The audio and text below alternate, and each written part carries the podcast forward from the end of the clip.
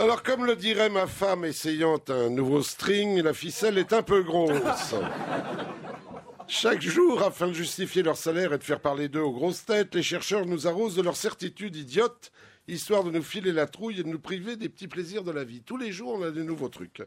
Déjà qu'à cause d'eux, je ne mange plus, je ne bois plus, je ne fume plus, je ne baisse plus, de peur de choper, ils ne me promettent-ils tout un tas de cochonneries. Voici qu'une certaine Madame Verse, de la faculté de médecine d'Utrecht, nous balance les facteurs susceptibles, d'après elle, de provoquer une rupture d'anévrisme, le célèbre AVC. Elle ne parle pas de celui qui se trouve au fond du couloir à gauche, mais de celui qui fait de vous un légume sans passer par la case potager.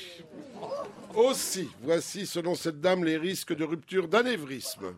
Consommer du café, se moucher, éternuer. Alors là, ça limite déjà les dégâts. Hein en 60 ans, je ne me suis jamais vu au petit matin dans mon troquet habituel boire mon café d'une main, sortir un Kleenex de l'autre, me moucher avant d'expulser violemment morve et arabica sur le veston du garçon.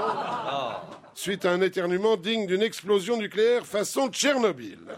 Je continue la lecture. Consommer du café, se moucher, éternuer, faire l'amour.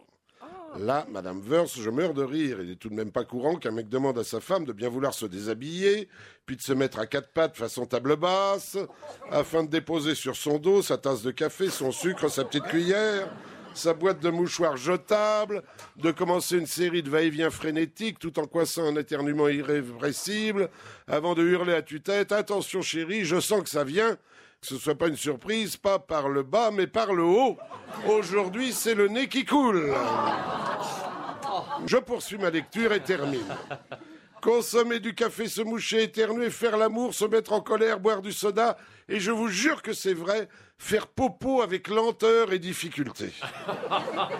En un mot, souffrir d'une constipation permanente et douloureuse. Elvis est mort de ça. Ah, il est mort de ça. Alors, je ne vous refais pas le film, mais là, je me tape sur les cuisses. Je vous le dis tout net, Madame Wurz, là, c'est vous qui poussez. Merci, merci, monsieur Mabille.